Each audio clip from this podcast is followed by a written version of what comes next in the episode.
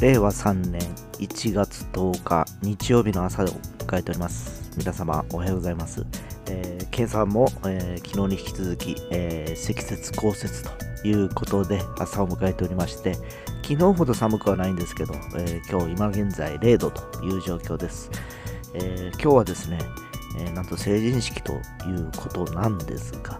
えー、この足元悪い中、ちゃんと車とか走るのかなと思いながらですね、ちょっと外を眺めているんですけど、僕自身もちょっと今日出かけるちょっと予定があるんでですね、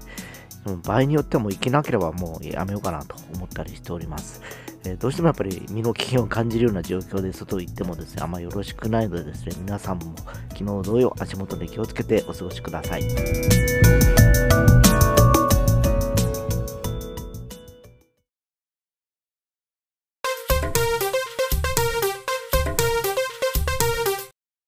はい、えー、今日はですね、また久しぶりにですね、面白いアプリを見つけたので話そうかと思っております。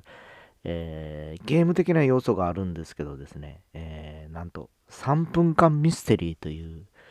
えー、要は謎解きのアプリなんですね。要は暇つぶしにちょうどよくてですね、えいくつかこう、その説問が出てくるんですよ。えまず例えば最初にですね、え犯人と思われる人物は誰だとかいろいろこう出てくるんですけど、最初にちょっとこう行ってみようかな。なんて書いてあるのかな。えー、学校の放課後の教室でですね、えー、ちょっと事件が起こってましたと。で、誰が、あの、要するに、えー、それに、あの、なんて言いますかね、えー、関与してるのかとかいうのをですね、いくつかいくつか紐解いていくんですね。で、その一つの設問に、だいたい4つぐらい、1つのステージ、1ステージで4つぐらいの、えー、一応問題が出てまいりましてですね、えー、それにずっと答えていくんですけど、えー、まあ、3分間に全部終わらせるっていうのはちょっと無理だなと思ってですね、大体これが40問ぐらいあるんですよ。40か50問ぐらいかな。で、暇つぶし、例えばバス停とかですね、電車とか待ってる間で、えー、ほんのわずかやるときとかはすごく向いてるかなと思ったりもします。えー、ただ長く、例えばドラゴンクエストとか、あのー、他のですね、えー RPG に比べると、その、やり込むゲームというよりもですね、サクッと、えー、ほんのわずか5分とか10分の時間潰しにはいいのかなと思っておりましてですね。で、もう一つはですね、これをやることにとってですね、いろいろ頭の体操になりましてですね、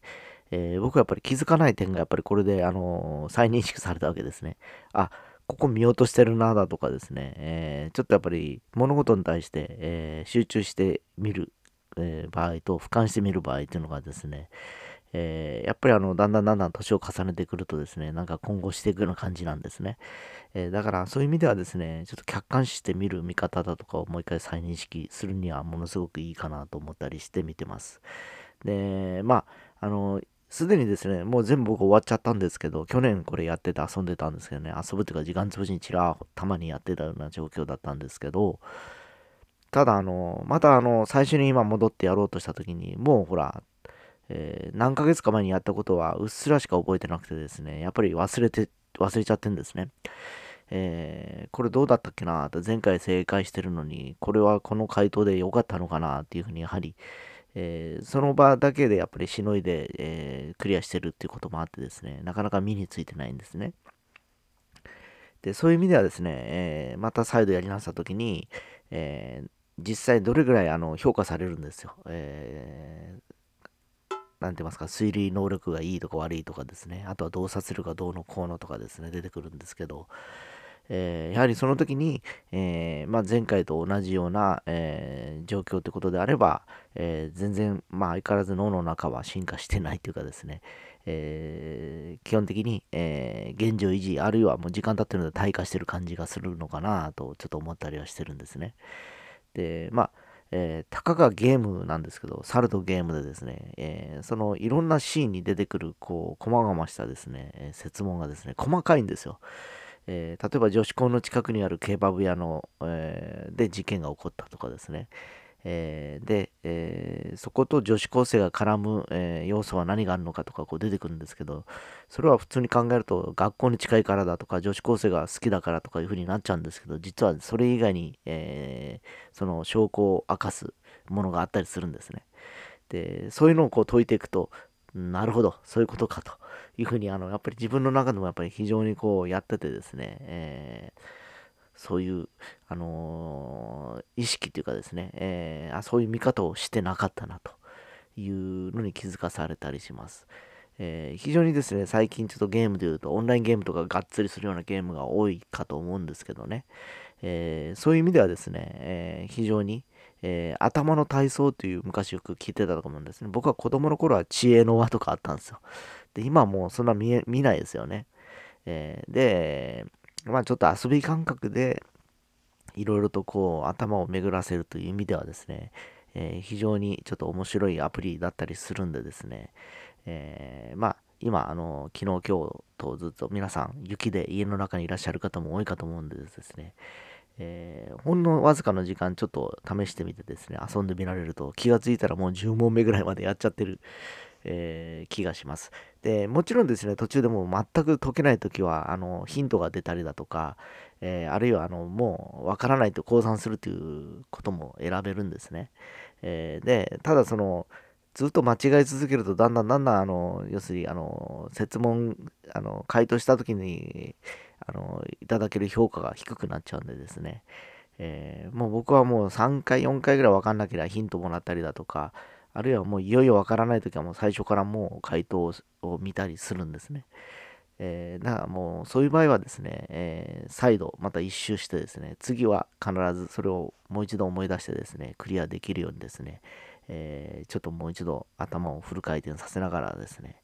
えー、トライして、えー、クリアしてるという状況なんでですね、まあ、これ繰り返してると、あなんとなくこう、見方が変わってきたりしますのでですね、皆さんもお暇があれば、ちょっと試してみられてはいかがでしょうか。えー、よろしくお願いします。